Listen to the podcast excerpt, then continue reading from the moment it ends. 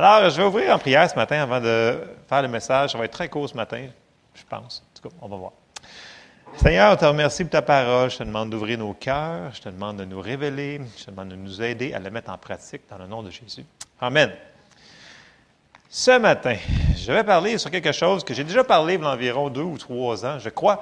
Et c'est, euh, je vais l'intituler Qu'est-ce qu'on fait quand on a mis notre foi sur quelque chose? Puis il semble qu'il ne s'est rien passé. Puis il semble qu'il ne se passera rien. Qu'est-ce qu'on fait dans ce temps-là? Et je vais faire une préface à ça parce qu'on va regarder des choses euh, qu'on doit faire pour vérifier si vraiment euh, il y a des choses qui pourraient nuire à notre foi avant qu'on voie la manifestation. OK? Parce que des fois, il y a un délai. On en a parlé depuis plusieurs semaines. Il y a des fois, il y a un délai. Et je vais vous faire un petit peu un exemple. Puis, euh, quand vous avez été en avion, est-ce que vous avez eu de la turbulence? Un petit peu. C'était quand même des gros avions. C'est genre 300 personnes, à vrai. C'est ça, c'est vraiment gigantesque. Bon. Combien d'entre vous a déjà pris un petit avion? Tu sais, genre un six places ou un. Ça brasse-tu ou ça brasse pas? C'est comme une chaloupe, on dirait. Non, mais c'est vrai, vous n'avez pas remarqué, c'est comme tu drops de 50 pieds. C'est vraiment, c'est. Euh, puis, moi, j'ai un de mes amis qui est pilote d'avion. Bon, je vous raconte une petite histoire. Il y a une couple d'années, on se loue un avion pour aller faire une promenade, blablabla. Un petit avion, là. Un bimoteur, six places. Donc, tu sais que ça brasse un petit peu plus qu'un 300 ou un 400 places. Et là, c'est un gars assez enjoué, je vous dirais. Puis, tu sais, normalement, il toujours à la blague.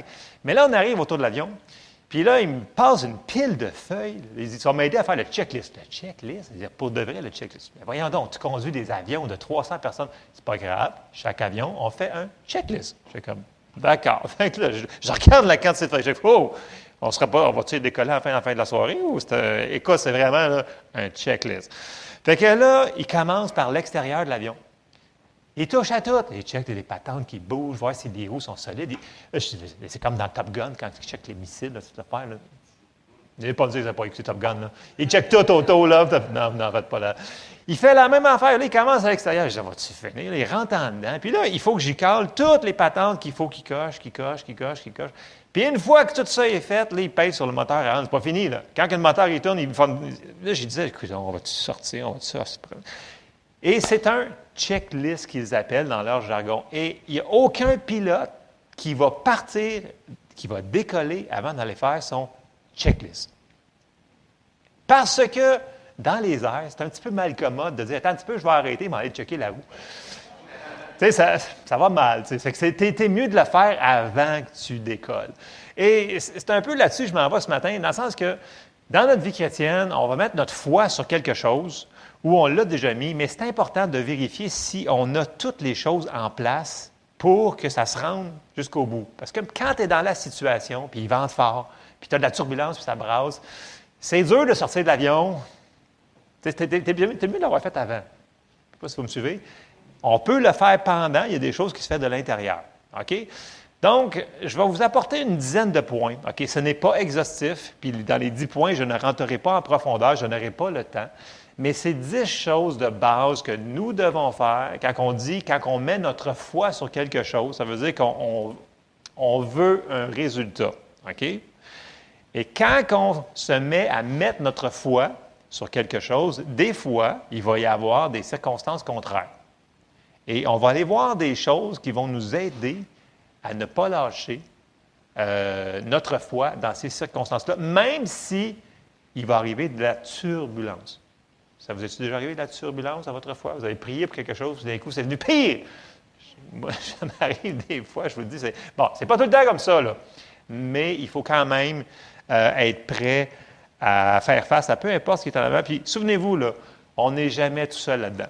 Dieu est avec nous autres pour nous aider, pour que notre foi fonctionne au travers jusqu'à l'accomplissement de la promesse. Amen? Alors, je vais commencer ce matin. Donc, je vais aller assez vite parce que, comme je vous dis, je ne sais pas de la mécanique ce matin. Là, on fait un checklist. Donc, on y va en surface. Mais c'est quand même des choses très importantes. Première étape dans la euh, liste de vérification, je vous dirais, ne sont pas en ordre. Il y en a qui vont suivre, il y en a qui ne suivront pas, mais ne laissez pas ça être trop simple. On a besoin de ça pour soutenir notre foi dans ce qu'on vit.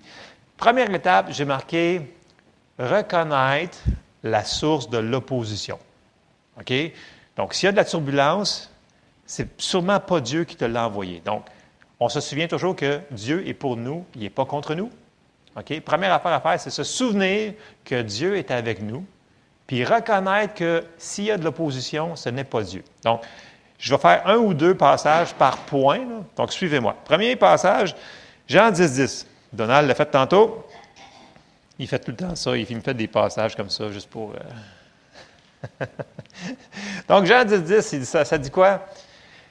Le voleur ne vient que pour dérober, égorger et détruire. Moi, je suis venu afin que les brebis aient la vie et qu'elles soient dans l'abondance. Je suis le bon berger. Le bon berger donne sa vie pour ses brebis. on voit vraiment l'antipode. Qui c'est qui est venu pour voler? Le diable. Qui c'est qui est venu pour détruire, égorger? C'est le diable. Qui c'est qui amène la turbulence? C'est le diable, c'est l'ennemi. C'est pas Dieu qui t'a envoyé la turbulence quand tu as mis ta foi sur quelque chose. Fait quand tu t'en vas, souviens-toi, s'il y a quelque chose qui est contraire, tu ne te bats pas contre Dieu. Sinon, tu es tout souvent d'arrêter tout de suite. Ça ne marcherait pas. Si on se bat contre quelqu'un, contre quelque chose qui amène des choses. Donc, c'est super important de reconnaître la source de l'opposition. Ne jamais oublier que ce n'est pas Dieu qui est la source de nos problèmes. C'est lui qui est la solution. Amen. Donc, première étape. Deuxième étape. Soyons sûrs qu'on se tient sur des promesses qui couvrent la situation que l'on croit Dieu. Dans le sens que, y a-tu des versets pour soutenir ce que tu as mis ta foi dessus? Donc, sur quoi que tu t'appuies?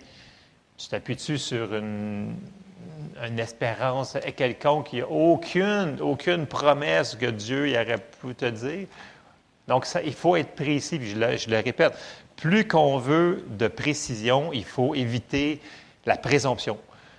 Puis il faut être précis dans ce qu'on demande. Dans le sens que Romains 10, 17 nous dit quoi? La foi vient de ce qu'on entend, ce qu'on entend de la parole de Dieu. Donc, si on n'a pas de verset, puis on se tient, puis on demande à Dieu quelque chose, puis tu n'as aucun verset dans la Bible pour soutenir ce que tu mets ta foi dessus, bien, tu ne peux pas avoir la foi. Ce n'est pas la foi. C'est une espérance quelconque. Vous me suivez? Il faut avoir un verset pour se tenir dessus. Donc, soyons sûrs que quand on marche, on a mis notre foi sur quelque chose, soyons sûrs qu'on ait des versets qui soutiennent ça. Vous me suivez? C'est super important. Ça semble banal, mais des fois, il y a des gens qui vont me dire Ouais, ouais, moi, j'ai cru Dieu pour telle, telle affaire. Je dis Mais sur quoi tu tiens pour avoir ça? ça il n'y a aucun passage qui dit ça. Ouais, mais tu sais, ça me tenterait vraiment. mais même si ça te tente, ça ne change pas qu'il faut se fier au manuel d'utilisation. OK? Le checklist, il est là-dedans.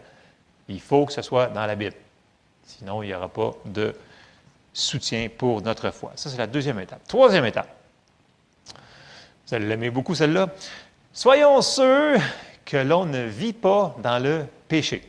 Vous allez me dire, oh, c'est un mot qu'on n'aime pas utiliser, ça. Je sais que ce n'est pas populaire, mais c'est, on a parlé la semaine passée aussi pour, euh, pour les prières. Quand on prie, Dieu nous dit toujours de pardonner, choses comme ça. Puis le péché va nous ralentir dans notre foi. Il va même souvent l'arrêter, notre foi. Je sais que le mot péché, on n'en parle pas, mais si on fait quelque chose qui est contraire à sa parole, tu sais, genre, je ne vous dis pas, là, les péchés, sont, selon Dieu, n'est pas catégorisé par euh, petit, moyen ou grand.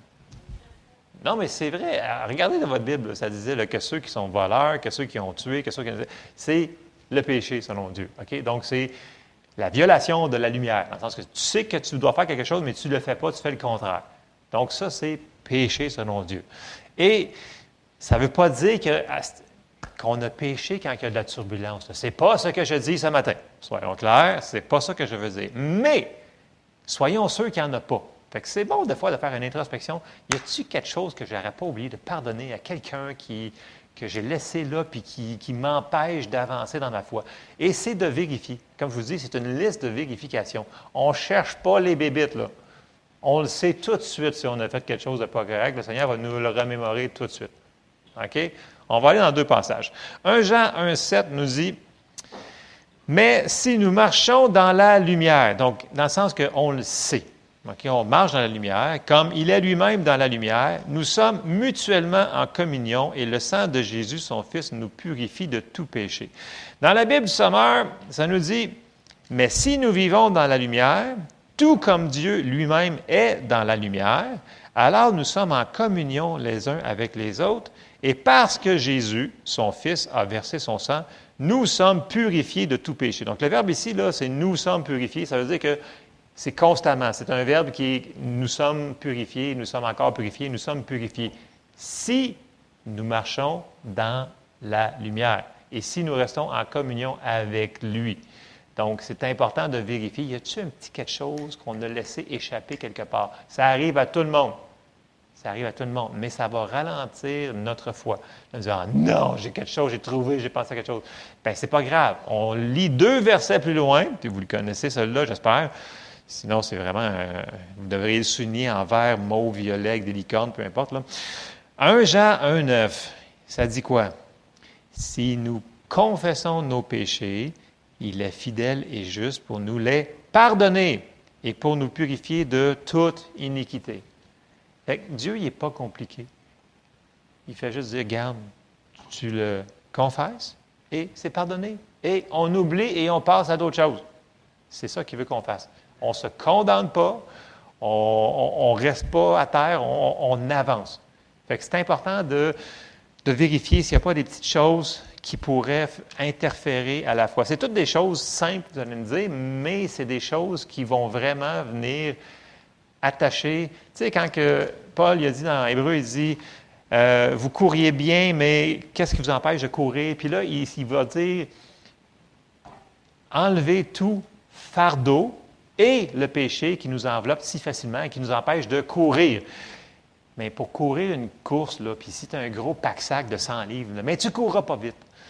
Et c'est un peu la même chose ici. Puis là, après ça, il dit le péché. Donc, le péché qui nous, qui nous va nous attacher les jambes, donc il va nous empêcher de continuer à avancer. Donc, si on veut que notre foi à l'avance, soyons sûrs qu'on n'a pas mis des choses dans notre vie qu'on a laissé rentrer. Puis c'est facile de laisser rentrer des choses. Il faut faire attention. Puis c'est pour ça que c'est le fun que on fait juste confesser, puis merci Seigneur. Il nous pardonne. Et ça, c'est une très bonne nouvelle ce matin. Amen? Amen. Bon, OK. Ça, c'était le troisième. Quatrième étape. Donc, on parle là vraiment là, sur notre foi. On parle sur notre foi, puis quand il se passe, quand on ne l'a pas vu, mais on veut voir des résultats. Ça ne veut pas dire, parce qu'on ne voit pas, que notre foi ne fonctionne pas. Notre foi, elle fonctionne. C'est juste quand, comme tu mets une semence en terre, bien, ça va pousser. Mais ce n'est pas parce que tu ne le vois pas tout de suite qu'il faut que tu ailles la déterrer. On continue, on l'arrose, puis on la prend soin. C'est super important. Quatrième étape. Soyons sûrs de ne pas avoir de doute ou d'incrédulité concernant les promesses de Dieu. Je m'explique. Je vais lire le passage dans la Louis II et dans la Sommeur. Donc, 2 Corinthiens 1, 19 et au verset 19 et 20. 2 Corinthiens 1 nous dit, verset 19, car le Fils de Dieu, Jésus-Christ, qui a été prêché par nous au milieu de vous, par moi et par Sylvain et par Timothée, n'a pas été oui et non. Mais c'est oui qui a été en lui, car pour ce qui concerne toutes les promesses de Dieu, c'est en lui qu'est le oui, c'est pourquoi encore l'Amen par lui est prononcé par nous à la gloire de Dieu. Bon, dans la Louis II, c'est phrasé, on comprend, mais on va l'éclairer un petit peu plus. On va aller dans la Bible du sommaire. Ça nous dit, le verset 20, Car c'est en lui que Dieu a dit oui à tout ce qu'il avait promis. Aussi est-ce par lui que nous disons oui, Amen, pour que la gloire revienne à Dieu. Donc, qu'est-ce que ça nous dit? Ça nous dit que s'il a fait la promesse dans la parole, ça veut dire que c'est oui. S'il nous donne une promesse, ce n'est pas juste ben, peut-être qu'il va vouloir cette fois-là. Non! S'il l'a mis dedans, si, moi je vous promets quelque chose, que vous avez confiance en moi, maintenant vous me connaissez, là, ben, ben, il, va, il va le faire. Mais si on a confiance en Dieu, puis on voit qu'il y a une promesse là-dedans, là, bien, c'est pas oui, peut-être. C'est pas non non plus. Ça dit toutes les promesses de Dieu sont oui et Amen. Amen? souvenons-nous que quand on se tient sur une promesse que Dieu nous a donnée, c'est sûr qu'il va veiller pour l'accomplir. Amen. Donc, ne nous laissons pas. L'ennemi va essayer de venir jouer là-dedans dans nos pensées. Il va nous dire Ah, tu sais, telle promesse, là, peut-être que ce n'est pas pour toi. Parce que, tu sais, c'est juste toi en réalité. Pour les autres, peut-être que ça fonctionne, mais pas pour toi. Tu sais, tu sais bien, tu toi, tu es différent. Et il va jouer dans nos pensées, dans nos pensées. Et les pensées, on va aller dans. Je pense la sixième, je ne sais pas.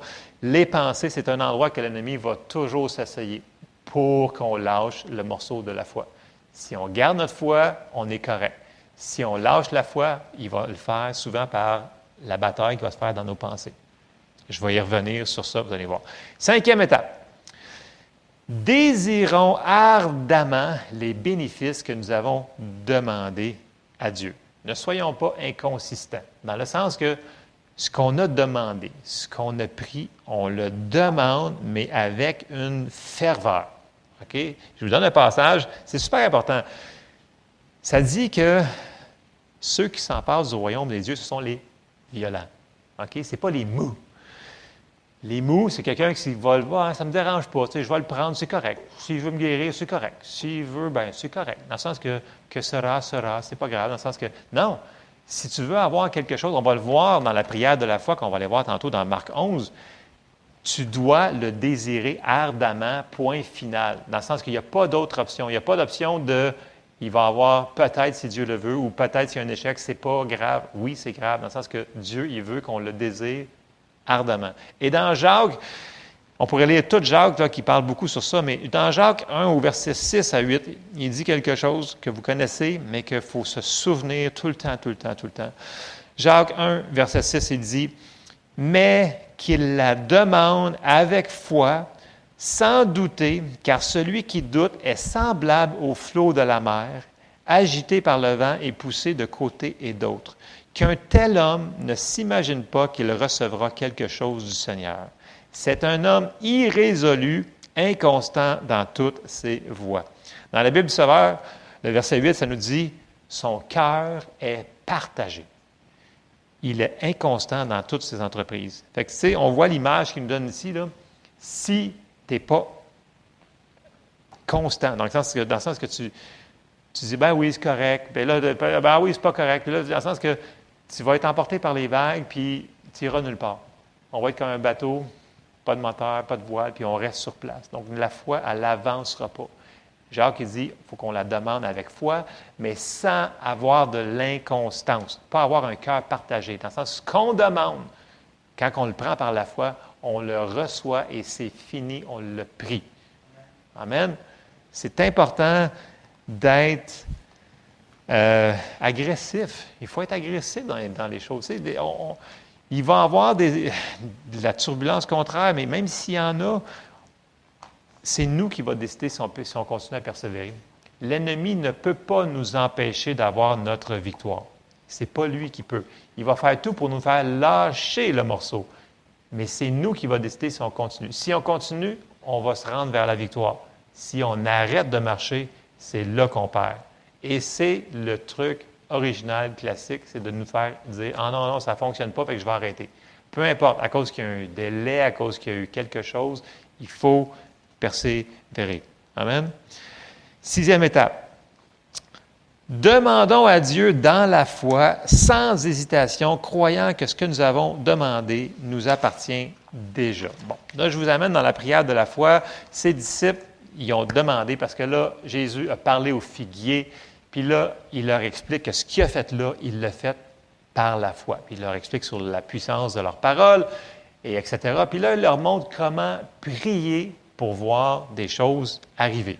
Et on arrive dans Marc 11 et au verset 22, que vous connaissez très bien. Encore une fois, verset 22, ça nous dit, Jésus prit la parole et leur dit, Ayez foi en Dieu, ou ayez la foi de Dieu, peu importe votre traduction que ça dit.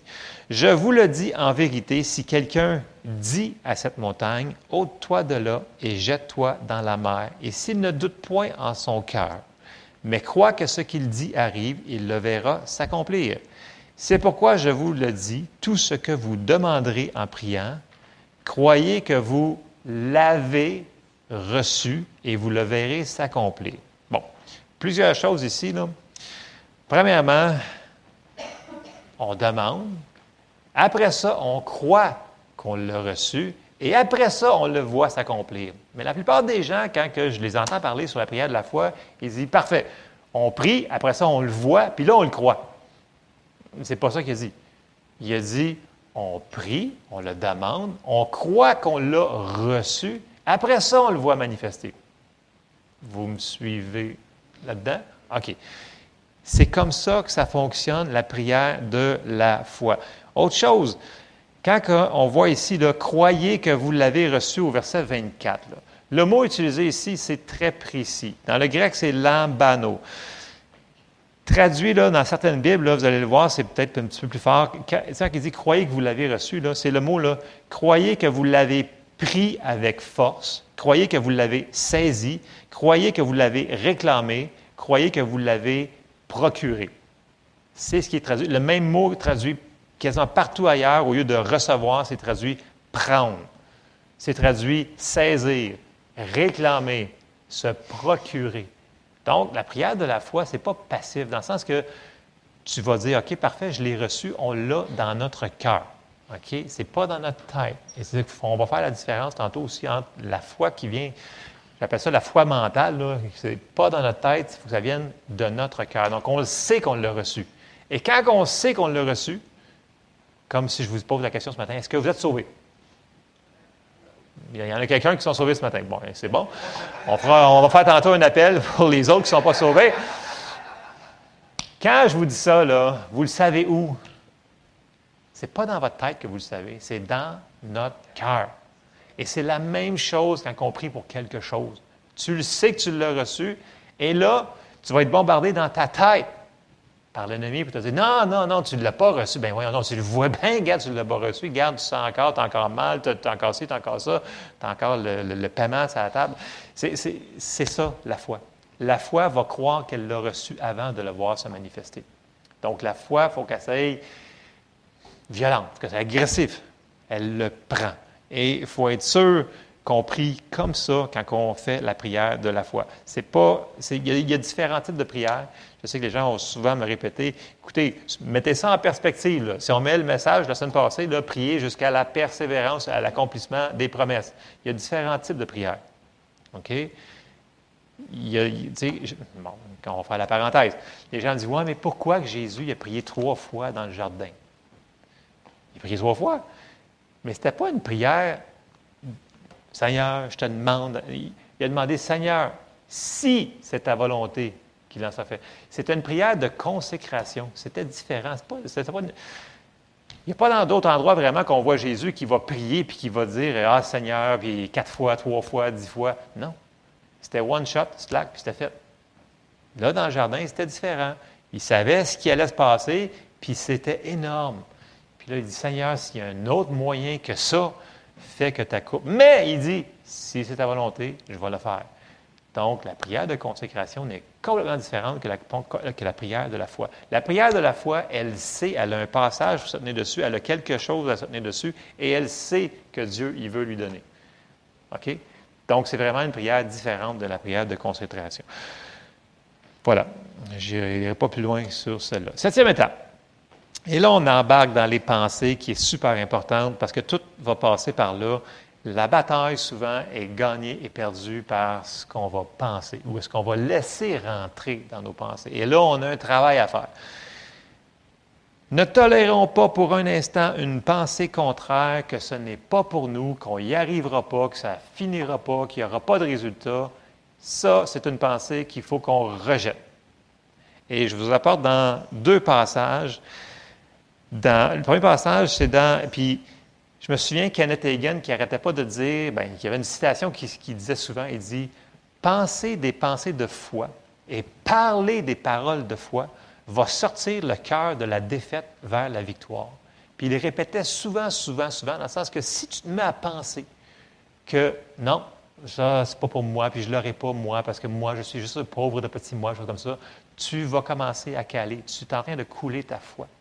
Puis, si tu vas dire tout le temps, ah non, ça n'arrivera pas pour moi, au lieu de dire, de confesser la parole, parce qu'on l'a vu dans Marc 11, 22 à 24, il faut aussi le dire. OK? Il faut relâcher notre foi par nos paroles. Comme quand on était sauvé, on l'a confessé. c'est la même chose aussi. Puis il répétait souvent, si on pense sur des pensées de foi et si on parle sur des paroles de foi, ça va sortir le cœur de la défaite vers la victoire. Écoutez, c'est un monsieur qui avait beaucoup d'expérience sur la prière de la foi. OK? Donc, c'est pour vous aider comme ça. Donc, les pensées. Les pensées, on s'en va dans 2 Corinthiens 10 et au verset 5. Nous, je répète, nous renversons les raisonnements et toute hauteur qui s'élève contre la connaissance de Dieu et nous amenons toute pensée captive à l'obéissance de Christ. Il va y avoir des raisonnements qui vont s'élever contre ce qu'on a prié, contre ce qu'on a mis notre foi en Dieu pour nous faire lâcher le morceau. Puis ta foi ne fonctionnera pas. C'est impossible, pas pour toi. Je vous le dis, c'est comme ça qu'il fonctionne. C'est la manière. Ça dit, on n'est pas ignorant de ces ruses. Et une de ces ruses, c'est la bataille dans les pensées. Puis le mot ici, là, nous renversons, bien, en anglais, là, c'est une Bible en anglais, ça dit casting down. Casting down, c'est prendre puis jeter par terre. C'est fort comme mot, dans le sens que les pensées contraires sont très, très dangereuses et nous devons les, les rejeter. Si on les laisse tourner là-dedans, puis dire Ah non, écoute, ça fait trois ans, tu ne comprends pas, là. ça fait trois ans que je fais pour ça, ou cinq ans, ou peu importe. Non, mais tu ne comprends pas, le médecin il a dit que ça ne changerait pas. Et là, ça tourne. Les pensées, on les laisse. Si on laisse tourner ça versus la pensée de la foi qu'on a dit, on ne nie pas les circonstances. Je le répète souvent, on ne nie pas les circonstances, mais on met la parole de Dieu par-dessus et ça va faire changer les circonstances. Et ce qui est dangereux, on l'a dit, c'est de laisser rentrer, soit par nos yeux, par nos oreilles, ce qu'on entend, de dire que non, ça, ça n'arrivera pas. Donc, nous devons renverser les raisonnements et toute hauteur qui s'élève contre la connaissance de Dieu. Et ça, c'est une des clés majeures pour nous faire continuer pour voir la manifestation de notre foi. Puis, Jacques 4, 7 nous dit, Soumettez-vous donc à Dieu, résistez le diable et il fuira loin de vous. Mais une des manières de résister le diable, c'est résister les pensées qui nous amènent. Je ne sais pas si vous réalisez, mais il y a des pensées qui sont de nous autres, mais il y a des pensées qu'on va penser qui ne sont pas de nous. Il y a des pensées qui sont inspirées, mais qui ne sont pas inspirées de nous. On nous dit Ah non, pour de vrai. Oui, oui, pour de vrai, de vrai, de vrai. Il y a un monde spirituel qu'on vit dedans. Et ce monde spirituel-là, on est à contre-courant du monde. Je ne sais pas si vous avez remarqué, là, mais juste, moi, je regarde juste ce qui se passe à la télévision depuis cinq ans. Écoutez, euh, ce qui est, est-ce qu'on aurait vu ça a 25 ans? Ça n'aurait jamais passé. Mais petit peu par petit peu, ils en ont rajouté. Ah, ben, on va l'accepter. Petit peu par petit peu, ils en ont rajouté. Ah, ben, c'est correct. Bah, c'est pas si pire que ça. Finalement, la longueur de la jupe était là, mais là, elle est rendue ici. Finalement, ben, euh, tout ce qui est euh, LGBT plus Q, je ne sais plus trop toutes les lettres, la patente, c'est rendu, ben non, il faut qu'il y en ait dans ton émission, sinon c'est pas correct. Et là, il commence par l'avoir à l'usure, parce qu'il veut nous faire penser que tout ça, c'est correct. C'est correct, pas grave, il faut l'accepter. Voyons donc, Dieu a prêché l'acceptance. Dieu n'a pas prêché l'acceptance. Jésus est venu quoi? Il est venu nous dire quoi? Repentez-vous. Ce n'est pas l'acceptance pantoute on si, on, si on pense, quand on met notre foi sur quelque chose, puis qu'on se met à croire, puis à ne pas lâcher le morceau, là, on vient de dire qu'on va nager à contre-courant de tout ce qui est alentour de nous autres. Je vous le dis tout de suite, c'est la vérité, c'est comme ça que ça fonctionne. Et si nous autres, on décide de laisser rentrer ces pensées-là et de ne pas les rejeter, bien, les pensées vont finir par descendre et ça va tuer notre foi. Vous avez tué votre foi. Oui, je vous le dis. Ça va les ralentir. Comme je vous disais tantôt, quand Paul disait Ne laissez pas les fardeaux vous ralentir de courir. Il dit Vous courez bien. Qu'est-ce qui vous empêche de. Là, il en parle dans, il dans Galate, il dit la même chose, il en dit en hébreu, mais je n'irai pas là-dessus ce matin. Donc, ce qui est important, s'il y a une pensée qui est contraire, qui dit non, c'est pas pour toi cette affaire-là, tu fais non, cette affaire-là, c'est pour moi, et je décide de la prendre, et on a dit, ça, c'est pour moi. Il va falloir qu'on le serve d'une arme puissante qui s'appelle nos paroles. Vous pouvez le dire, vous pouvez le chanter, vous pouvez le prier en langue et le remercier Dieu, mais il va falloir qu'on fasse quelque chose avec les pensées contraires qui nous arrivent, que ce n'est pas nous autres. Je sais que je suis redondant, mais il faut, faut le faire. On n'a pas le choix, sinon ça va couler notre foi. Huitième étape, ce qui suit de ce qu'on parle depuis le début, prendre pour acquis que ce que nous avons demandé est accompli, même si on ne l'a pas vu s'accomplir. Dans le sens que croire qu'on l'a vraiment reçu. Et là, je vais vous comparer deux fois qui ressemblent avec une foi, mais l'autre n'est pas la foi. C'est un accord mental. Et je, vous donne un exemple. Premièrement, la, la définition de la foi, c'est quoi? Vous le savez. Donc, c'est Hébreu 11, 1. Donc, la foi est une ferme assurance des choses qu'on espère, une démonstration de celles qu'on ne voit pas. Oh! On ne la voit pas. Mais ce n'est pas quelque chose d'intangible. C'est une ferme assurance qu'on a à l'intérieur. Ça, c'est la définition de la foi. OK? C'est en dedans, on a la ferme assurance. Et là, on va voir la, différence entre deux personnes. On va comparer Abraham et Thomas. OK? Bon. Quand que Jésus est ressuscité, Thomas il a dit à, moins que je vois, je ne croirai pas. Point final, parlez-moi en plus, c'est ça. À moins que je vois. Puis même, il a rajouté à moins que je touche en plus. Je ne croirai pas. OK? Et regardez bien ce que Jésus va avoir dit. On retourne dans Hébreu 11, puis du verset 8 jusqu'à 40, là, il va commencer, puis il va parler de plein d'exemples de, foi. Puis là, il va effleurer Abraham à plusieurs endroits, mais il va commencer, juste pour garder ce cours, il va commencer au verset 8, il va dire, c'est par la foi qu'Abraham, lors de sa vocation, obéit et partit pour un lieu qu'il devait recevoir en héritage et qu'il partit sans savoir où il allait. Donc Dieu a dit, sors de ta maison, puis je vais te montrer quelque part où est-ce que tu vas aller. Ça prend de la foi pour faire ça, dans le sens qu'il faut que tu faut que aies confiance à la personne qui te dit, écoute, va-t'en, puis je vais te le montrer où est-ce que tu vas aller, mais il faut que tu commences à sortir fais le premier pas. Et ça nous amène à un point, c'est que la foi va obéir même si elle ne le voit pas. Si Dieu vous demande de faire un pas, peu importe petit ou grand soit-il, si on ne le fait pas, notre foi ne fonctionnera pas. Et l'obéissance est une des clés là-dedans. L'autre chose qu'on voit, c'est qu'Abraham, même s'il ne l'a pas vu, il l'a fait.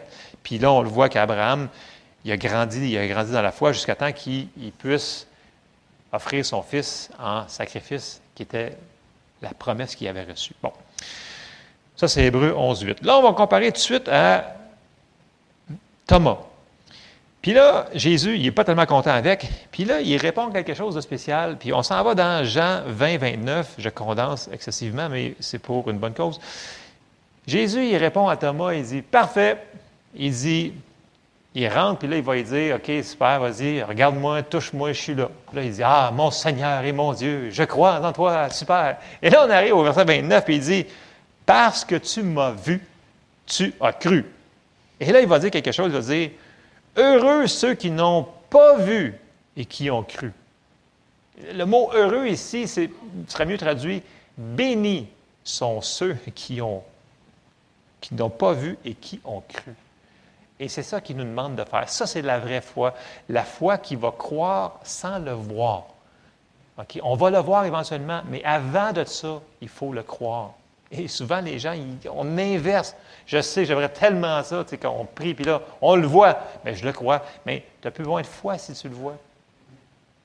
Pour de vrai, une grosse révélation. Tu sais, quand tu le vois, tu n'as plus besoin de foi, il est déjà là. En tout cas, je me comprends. Et si on continue dans Hébreu 11, qu'on était au verset 6, il dit Or, sans la foi, il est dur, et vraiment dur. Non, c'est pas ça qu'il dit. Il est impossible de lui être agréable, car il faut que celui qui s'approche de Dieu croit que Dieu existe, qu'il est le rémunérateur de ceux qui le cherchent. Donc, il récompense ceux qui le cherchent. C'est impossible de plaire à Dieu sans la foi. les gens disent Ouais, mais la foi, la foi, la foi, vous en parlez souvent. Oui, je sais, mais est-ce que tu veux plaire à Dieu? Ça a l'air que ça prend quelque chose pour plaire à Dieu. Ça prend de la foi. Dieu aime la foi. Dieu aime ça quand que ses enfants vont le prendre à sa parole, ils vont agir dessus, même s'ils ne le voient pas, qu'ils vont prendre le premier pas, qu'ils vont obéir, comme Abraham qui dit OK, c'est correct, je ne le vois pas, mais il faut que je m'en aille. Il est parti. Et après ça, on voit toutes les bénédictions qu'Abraham a pu recevoir à cause qu'il avait obéi par une petite chose au début. Bon, c'était l'étape numéro 8. étape numéro 9, là, on s'en va un petit peu plus loin. Qui, ça nous dit, ben, je l'ai comme mis, j'ai dit, ne pas faiblir dans notre foi, dans le sens qu'il faut continuer toujours, toujours, toujours à presser vers le but. On ne peut pas abandonner en cours de chemin, dans le sens que c'est merveilleux si tu as tenu ta foi pendant six semaines de temps, mais la septième semaine, tu as décidé d'arrêter. Tu viens toi-même d'arrêter ton miracle. Tant que tu n'auras pas vu la manifestation, tu ne dois pas arrêter nous ne devons pas arrêter de mettre notre foi. Et là, un exemple, Romains 4 et au verset 19, je l'ai sorti dans la Bible sommaire, je trouvais qu'il euh, faisait valeur, plus le, texte en, en, valeur. Romains 4, 19, ça nous dit, il parle encore d'Abraham. Abraham est souvent mentionné quand on parle de la foi. Bien qu'il considéra son corps qui était comme mort, il avait presque 100 ans, et celui de Sarah qui ne pouvait plus donner la vie, sa foi ne faiblit pas. Dans le sens que même si dans le naturel, ça disait non, c'est non, c'est non. C'est non. Le docteur, il a dit non. Il a été voir le médecin, il a dit ah non, vous autres, à votre âge, vous n'avez pas d'enfant, c'est fini. Lui, il a dit non. Il dit je ne considère pas ça. Donc, sa foi n'a pas faibli, même s'il y a un rapport extérieur qui disait le contraire. Et on doit faire la même chose. Il nous a donné comme exemple. Verset 20. Au contraire, loin de mettre en doute la promesse et de refuser de croire. Les gens me disent souvent, ouais, ouais, mais croire, je ne suis pas capable. Non, croire, c'est une décision. Les gens, je sais, qui n'aiment pas ça, non, non, non, je, ne peux pas croire. Oui, on peut croire. Est-ce qu'on va décider de croire? Et c'est là qui change tout. Au contraire, loin de mettre en doute la promesse et de refuser de croire, il trouva sa force dans la foi en reconnaissant la grandeur de Dieu et en étant absolument persuadé, que Dieu est capable d'accomplir ce qu'il a promis. On l'a vu tantôt, s'il l'a promis, c'est parce qu'il veut l'accomplir. Et il ne faut pas lâcher. Donc ça, juste ce passage-là devrait être souligné en vert, mauve, bleu, rouge dans votre Bible.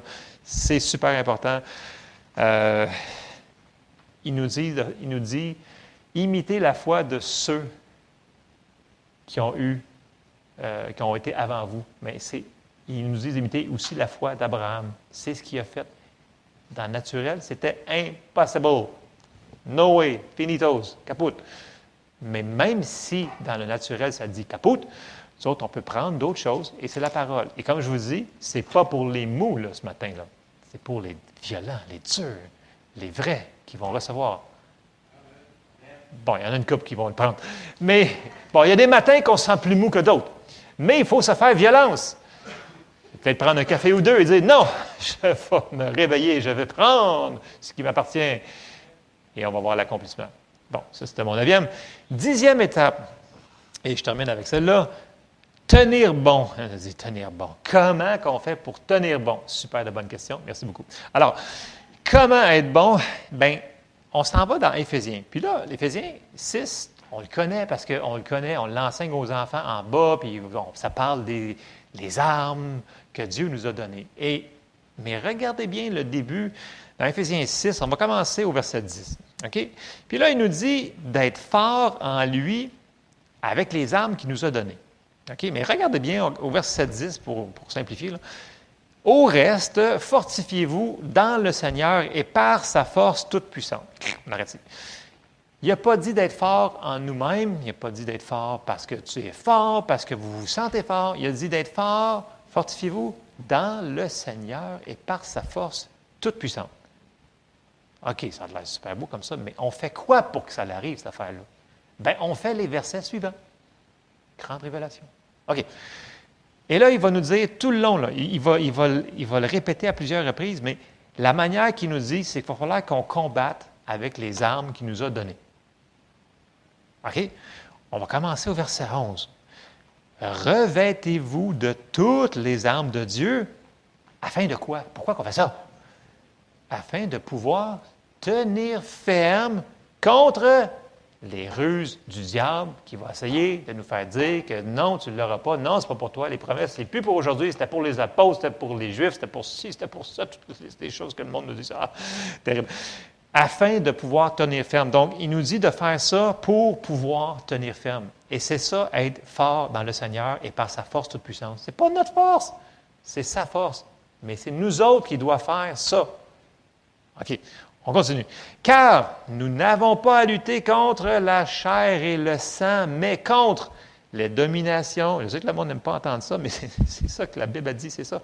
Contre les dominations, les autorités, contre les princes de ce monde de ténèbres, contre les esprits méchants dans les lieux célestes. C'est pourquoi prenez toutes les armes de Dieu afin de pouvoir résister dans le mauvais jour et tenir ferme, encore là, tenir ferme après avoir tout surmonté. Verset 14. Tenez donc ferme. Puis là, il continue sa phrase. Tenez donc ferme, ayant à vos reins la vérité pour ceinture, revêtez la cuirasse de la justice, mettez pour chaussure à vos pieds le zèle que donne l'évangile de paix, prenez par-dessus tout cela le bouclier de la foi avec lequel vous pourrez éteindre tous les, les traits enflammés du malin Prenez aussi le casque du salut et l'épée de l'Esprit qui est la parole de Dieu. Bon, je sais que dans la 12 secondes, ça semble un petit peu... Mais c'est quand même bien traduit, je vous dirais. Je vais juste vous lire le verset 14 dans la Bible du sommaire. Donc, on se souvient que là, je, répète, Dieu nous dit, si on veut tenir ferme, il va falloir qu'on serve des armes qu'il nous a données. Il va falloir qu'on les mette en utilisation. On s'en va dans Ephésiens 6, 14, mais là, je vous sors ça dans la Bible du sommaire. Tenez donc ferme, encore là, ayez autour de la taille la vérité pour ceinture, et revêtez-vous de la droiture en guise de cuirasse. Ayez pour chaussure à vos pieds la disponibilité à servir l'Évangile de la paix. En toutes circonstances, saisissez-vous de la foi comme d'un bouclier avec lequel vous pourrez éteindre toutes les flèches enflammées du diable. Prenez le salut pour casque et l'épée de l'Esprit, c'est-à-dire la parole de Dieu. Donc, la manière que c'est phrasé dans la parole du Sommeur, c'est plus fluide. On voit qu'on doit se servir de ces choses-là pour tenir ferme contre les ruses de l'ennemi qui va nous dire non, non, non, non, non, non, il n'y a rien de ça qui est pour toi, il n'y a rien qui va t'arriver, il n'y a rien qui va fonctionner. Et c'est ça qu'il faut qu'on fasse. Amen? Écoutez, on, va, résumer là, 10 choses qu'on a vues brièvement. Première chose, reconnaître, quand, il y a de la turbulence, reconnaître que la source de l'opposition, ce n'est pas Dieu. C'est l'ennemi. Il faut qu'on se souvienne de ça dans le sens qu'on ne se bat pas contre Dieu, on se bat contre un ennemi qui n'est pas d'accord avec ce que Dieu nous a donné. Première chose. Deuxième chose, soyons sûrs que les promesses de Dieu couvrent la situation sur laquelle nous demandons. Comme je dis souvent les mercredis soirs, sont où les versets? Sont où les versets? Si vous n'avez pas de versets, il n'y aura pas de foi. OK. Étape numéro 3, on a vu soyons sûrs que l'on ne vive pas dans le péché. OK? Petit, moyen, grand, extra large, ça ne change rien. C'est le péché va tuer la foi. Important. Quatrième étape, soyons sûrs de ne pas avoir de doute ou d'incrédulité concernant les promesses de Dieu. S'il l'a promis, parce qu'il veut nous le donner et le faire accomplir. Cinquième étape. Désirons ardemment les bénéfices que nous avons demandés. Ne soyons pas inconsistants. Inconsistants, cœur partagé.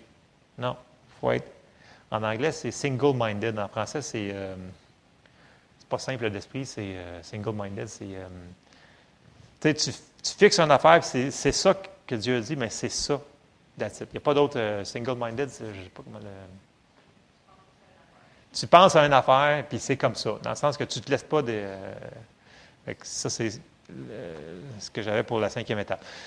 Sixième étape, demandons à Dieu dans la foi, donc on a, vu la prière de la foi, sans hésitation, croyons que ce que nous avons demandé nous appartient déjà avant qu'on le voie. Et non l'inverse. ne, faisons pas le contraire de je vais le croire, mais que je vais le voir. Non. On croit avant, puis après ça, on va le voir se manifester. Septième étape. Ne tolérons pas les pensées que l'ennemi va nous dire que ce n'est pas pour nous. faut se battre. Les pensées sont toujours, vont arriver les pensées. Ça ne veut pas dire qu'ils viennent de Dieu ou de nous autres. L'ennemi, il est souvent, il se travaille, il s'acharne pour nous faire penser sur des mauvaises choses. Numéro 8, prendre pour acquis que ce que nous avons demandé est déjà accompli. Étape numéro 9, ne pas faiblir dans notre foi, dans le sens qu'il faut presser toujours, toujours vers le but. Étape numéro 10, tenir bon, être fort, mais en lui, en prenant les armes que Dieu nous a données. Et ça, on peut faire ça quand il fait beau soleil, comme quand il fait tempête dans notre vie. Dans le sens que, écoutez, il y en a bien plus que ça. Là. Pas je condense ce matin. Euh, dans le sens que tu peux faire un checklist sur ta foi n'importe quand. Tu sais, des fois, il y a des choses où vous avez dit Écoute, j'ai prié pour telle affaire, puis ça fait un petit bout où je ne l'ai pas vu se manifester. Bien, on pourrait faire une introspection. Puis dire, écoute, y aurait-tu quelque chose là-dedans qui, que ma foi, j'aurais peut-être fait un, un check-up. Un petit check-up de base pour être sûr qu'on voit l'accomplissement de notre foi. Parce qu'on veut voir les choses se manifester, right? Puis s'il y a des choses là-dedans, s'il n'y aurait pas... OK. Savez-vous que, tu sais, on a parlé la semaine passée, là, Jésus nous a dit que ta volonté soit faite sur la terre comme au ciel. Puis là, on a dit qu'au ciel, il n'y a pas d'interférence. Zéro. Puis on a dit pourquoi? Parce que Dieu est en contrôle de tout au ciel. Tout. Mais ici, il y a quelqu'un qui vient faire de l'interférence. Et c'est notre ennemi et tous ces petits amis qui veulent nous interférer, qui ne veulent pas qu'on ait la victoire. Tu sais, la première chose que Dieu ne veut pas, c'est premièrement, c'est comme, comme a été annoncé, la parole avec Caroline a dit, première chose, c'est que il ne veut pas qu'on soit sauvé. Donc, la première affaire qui va venir voler, c'est la parole sur le salut. Mais une fois que tu es sauvé, là, là, bas les autres, ils ont un combat. C'est pour ça qu'ils laissent des équipes en arrière pour implanter des pasteurs et des gens pour aider les gens là-bas à grandir dans leur salut. Ils mettent des équipes en, place pour les soutenir. Parce que tu ne peux pas rester toujours un bébé chrétien puis avoir des victoires. Dieu va venir aider les bébés chrétiens dans leur foi, mais il nous demande de faire des choses. Et ça prend de l'outillage pour pouvoir arriver à nos fins. Et c'est ça que Dieu veut. Dieu veut une Église qui est mature, qui marche dans les dons, dans les opérations, et il veut qu'on marche dans la victoire. Mais pour ça, il va falloir que notre foi fonctionne à 100 qu'il n'y ait pas des choses, du, sable dans l'agrenage que je pourrais appeler. Et c'est souvent les petites choses qu'on dit Ah non, ça c'est simple, simple, simple, simple, simple. C'est souvent les petites choses qui vont faire gruger les grandes victoires. Et c'est le message que j'ai pour vous ce matin. On se lève ensemble. Donc, il y en a peut-être parmi vous qui disent Ah, moi, ça va bien, le soleil, il est beau soleil chez nous, j'ai rien, parfait, tant mieux. Vous pouvez faire un checklist pareil, prier pour vos frères, vos sœurs, que peut-être eux autres, ça vende plus dans leur vie. Ça nous dit prions les uns pour les autres. Il y en a qui vivent des choses qui sont moins faciles présentement. Et ça prend notre foi pour les aider aussi.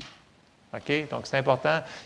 Moi, je regarde une caractéristique des, des gens qui sont matures et je, regarde les gens qui sont qui viennent d'être sauvés, qui, sont, sont, nouveaux chrétiens, puis c'est toujours moi, moi, puis ils parlent de moi, moi, puis moi ce que je vis, puis moi ce que je fais ci, puis hey, tu vas-tu m'aider pour moi, moi, moi, moi, moi, moi. Et je regarde des gens qui sont euh, plus matures dans le Seigneur, puis euh, sont comme hey, qu'est-ce que je pourrais faire pour t'aider? En passant, je, ce qu'on peut. Ils pensent à d'autres choses que les autres. Ils ont les mêmes situations à vivre que nous autres. Ils vivent les mêmes choses dans le même monde avec les mêmes personnes fatigantes autour d'eux autres qui vont les, fatiguer. Euh, mais ils apprennent à aider les autres. Et ça, c'est une caractéristique des personnes matures. Et c'est ce que Dieu il veut. Il veut que l'Église soit mature et qu'elle grandisse. Pour faire ça, il va falloir qu'on s'entraide les uns les autres.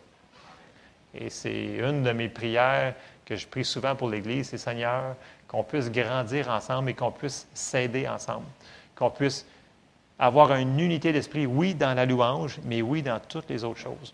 Oui, dans la prière, mais oui aussi dans... Si on voit un besoin, qu'on puisse aider les personnes dans leur, dans leur foi, dans leur temps de difficulté. Et ça, c'est tout biblique. Et je termine sur ça ce matin. Seigneur, on te remercie, Seigneur, parce que tu nous as donné des promesses qui sont oui et amen. Seigneur, aide-nous à ne pas lâcher notre foi malgré les turbulences qui arrivent dans notre vie. Et je te demande de fortifier chaque personne qui est ici ce matin, Seigneur. Donne-leur de l'encouragement, Seigneur. Envoie-leur de l'aide sur leur chemin, Seigneur. Et je te demande qu'ils puissent continuer à marcher, Seigneur, avec vigueur et qu'ils puissent voir, Seigneur, l'accomplissement de ce que tu leur as promis, de ce qu'ils ont mis leur foi dessus, Seigneur. Je te prie dans le nom de Jésus. Amen.